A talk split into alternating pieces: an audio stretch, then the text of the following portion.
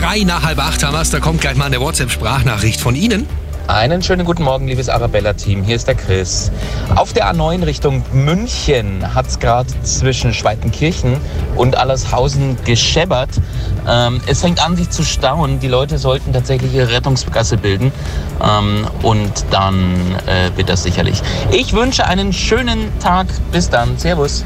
Den wünschen wir auch Chris. Dankeschön fürs Durchgeben. Kommen wir auf die A96 Lindau in Richtung München.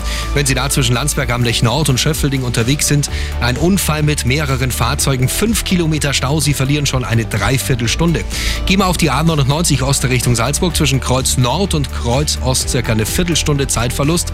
Ansonsten haben wir den üblichen Berufsverkehr auf dem Mittleren Ring und eine S-Bahn-Meldung S1 Freising Flughafen zwischen Ostbahnhof und Feldmoching ist komplett gesperrt. Da wird an der Strecke repariert. Ein Schienenersatzverkehr ist hier eingerichtet. Halten Sie durch. Gute und sichere Fahrt in den Frühling mit einem